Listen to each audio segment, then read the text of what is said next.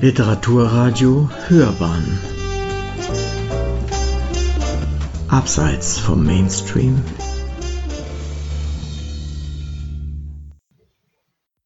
Wer das Böse kennengelernt hat.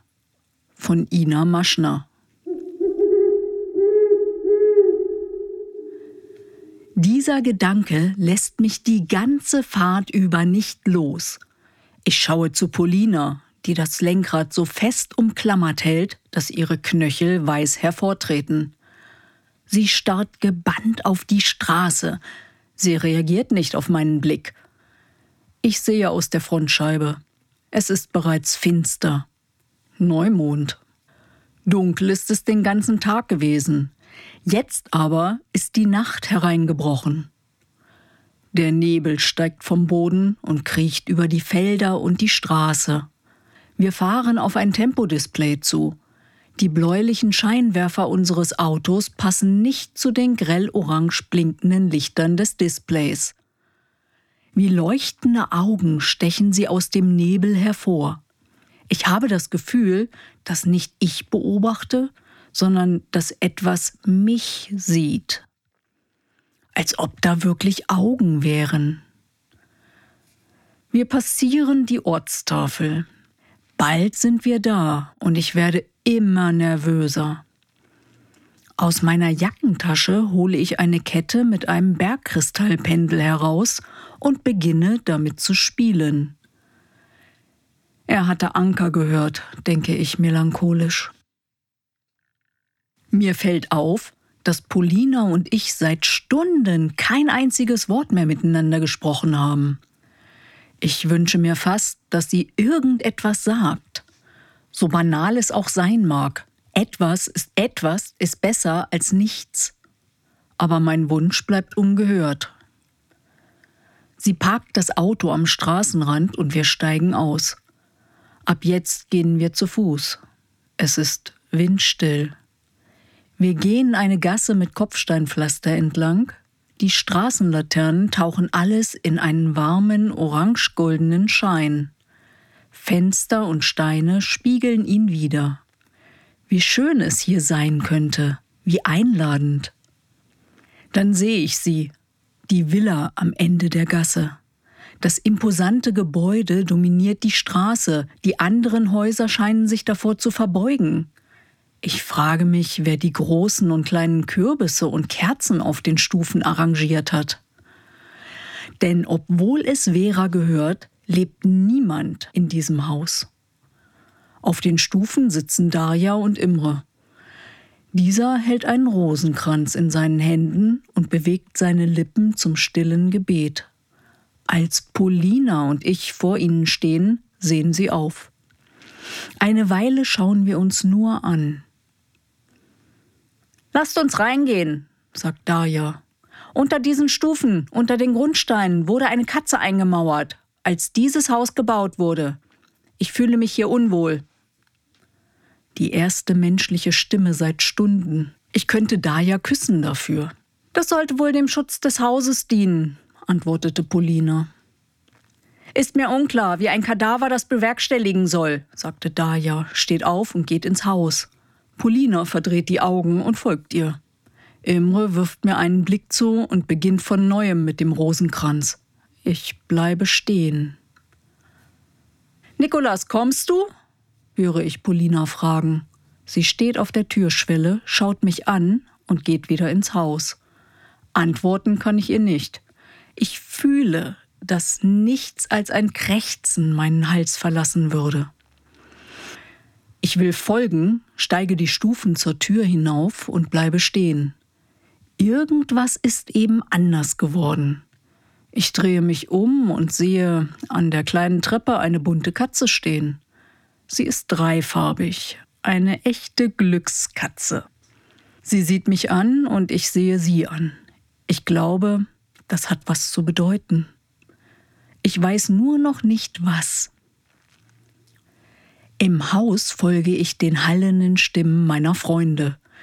Ich finde sie in der Küche mit Vanya und Volodja. Die beiden sind wohl vor uns angekommen. Als ich komme, sehen sie mich kurz an, dann schauen wir alle zu Boden. Keiner sagt etwas, keiner bewegt sich. Alles, was ich höre, ist das Ticken der großen Standuhr im Flur. Ich halte es nicht aus. Ich räuspere mich und frage, wo ist Vera?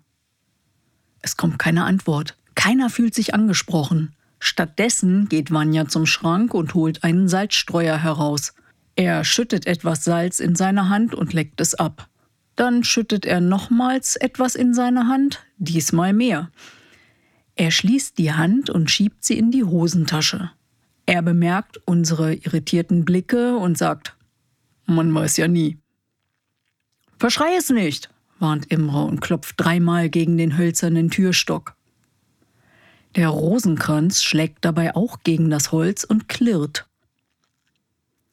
Nicht so laut, flüstert eine helle Stimme aus dem Flur.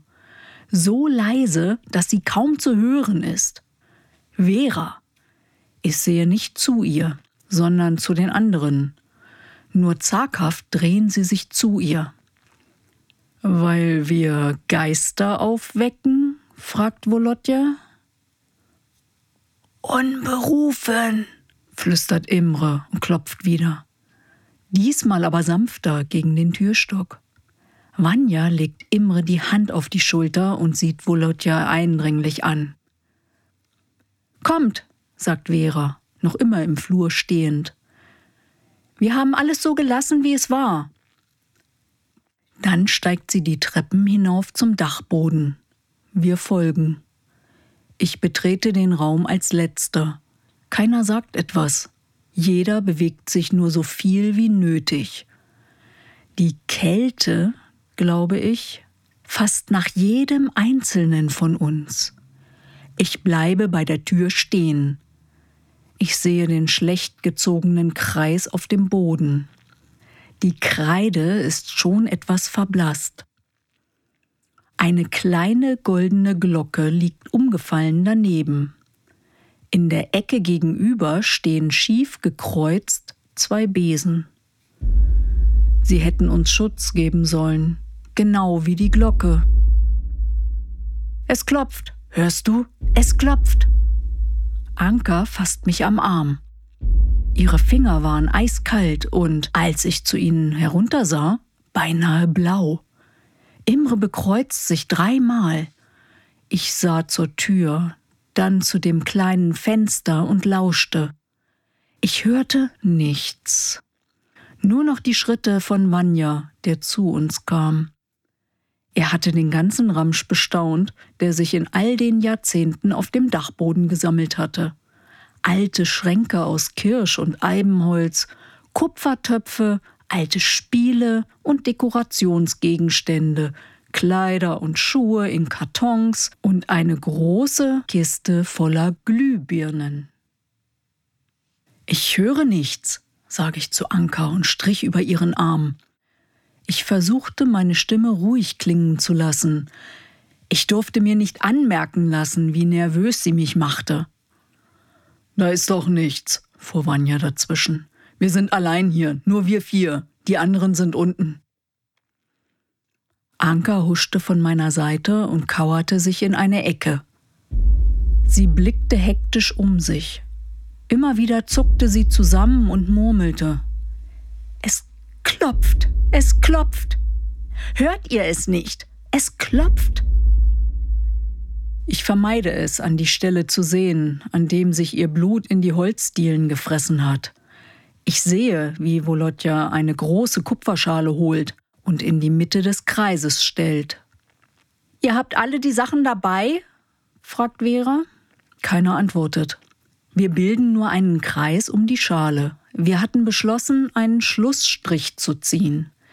Jeder lässt seinen Gegenstand, ein Symbol, welches uns Schutz geben sollte, zurück. Wir verschließen die Tür und betreten nie mehr diesen Raum. Vera tritt einen Schritt vor und legt eine Pfauenfeder in die Schale. Die Feder hatte sie als Kind selbst gerupft. Vanya und Volodja legen zeitgleich ein waldgrünes Stofftuch und einen Goldring hinein. Beides gehörte ihren früh verstorbenen Eltern. Sie trugen sie noch bei der Aufbahrung. Daya gibt ihre Stricknadel her, ein Geschenk ihrer Großmutter. Sie klirrt, als sie an den Rand der Schale schlägt. Ich sehe auf den Gegenstand in meiner Hand und meine Augen werden groß. Es ist der Bergkristall, der nicht mehr klar und durchsichtig ist, sondern schwarz und trüb. Schnell schließe ich die Hand und versichere mich, dass es keiner gesehen hat. Alle sehen zu Boden. Polina tritt gerade von der Schale zurück, in die sie eine Sichel gelegt hatte. Ich wechsle einen Blick mit Imre. Flehend sieht er mich an, also knie ich mich vor die Schale und lege meinen schwarzen Bergkristall hinein. So, dass Vanjas Tuch ihn verbirgt. Imre lässt zum Schluss seinen Rosenkranz hineinfallen. Anka putzt wie wild den Boden. Sie entfernt beinahe die Farbe der Holzdielen. Anka, flüstere ich und berühre sie zaghaft an der Schulter. Es ist genug. Lass es jetzt. Nein, er mag es nicht. Er will es sauber. Wer? Sie zeigt hinter mich. Ich spüre tatsächlich einen Blick in meinem Rücken. Verunsichert blicke ich zu Vanya, der den Kopf schüttelte und die Augen verdrehte.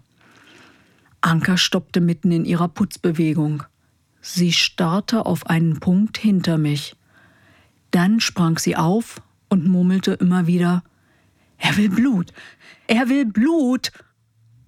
Dann schnappte sie sich das Messer. Warum es dort war? Ich weiß es nicht mehr. Und zog sich entschlossen die Klinge über die Kehle. Ich fühlte, wie mich etwas an der Hand berührte. Polina, die eben in den Raum rannte, rief erfreut aus Seht, es ist nicht gut genäht. Muss es doch gut geklopft sein. und hob Volodjas grünes Tuch hoch. Dann sah sie Anker am Boden liegen und wurde ganz still. Alle bleiben noch eine Weile um die Schale stehen. Dann verlässt einer nach dem anderen den Dachboden. Vera und Imre bleiben an der Tür stehen, um abzuschließen.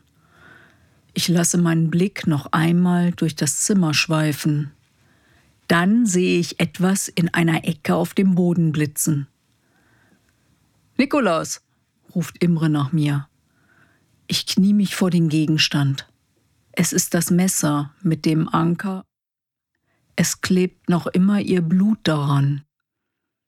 Ich nehme es in die Hand. Dann höre ich Ankers Stimme in meinem Kopf. Er will Blut. Sie hörten, wer das Böse kennengelernt hat. Von Ina Maschner. Gelesen von Heike Stepprath.